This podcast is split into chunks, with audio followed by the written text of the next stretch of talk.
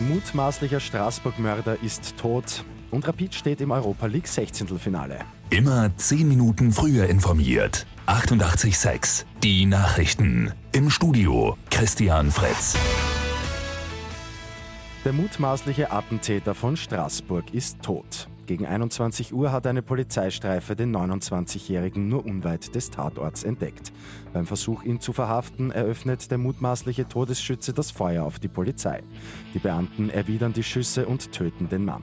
Mittlerweile hat die Terrormiliz Islamischer Staat die Tat für sich reklamiert. In Bockflies in Niederösterreich ist es zu einem schrecklichen Familiendrama gekommen. Ein Graf steht unter dreifachem Mordverdacht.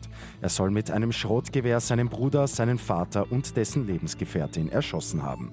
Der Mann hat sich dann widerstandslos festnehmen lassen. Heute soll die Einvernahme im Beisein eines Anwalts stattfinden. Viel hat die britische Premierministerin Theresa May aus Brüssel nicht mitgenommen. Die EU-Staats- und Regierungschefs haben ihr beim EU-Gipfel keine Zugeständnisse gemacht. Einzig, dass die Grenzlösung für Irland nur vorübergehend sein soll, wurde May von den Staats- und Regierungschefs zugesichert.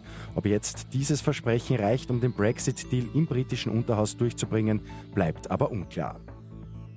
Und nach Salzburg hat es auch Rapid ins 16. Finale der Fußball-Europa League geschafft. Die gute Nachricht zum Schluss. Die Hütteldorfer steigen nach einem 1 zu 0 gegen die Glasgow Rangers im ausverkauften Weststadion auf.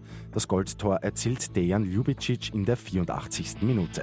FC Salzburg ist vor dem letzten Spiel ja schon als Gruppensieger festgestanden. Die Salzburger gewinnen aber auch ihr sechstes Spiel im Bewerb 2 zu 1 in Glasgow gegen Celtic. Mit 886 immer 10 Minuten früher informiert. Weitere Infos jetzt auf Radio 886 AT.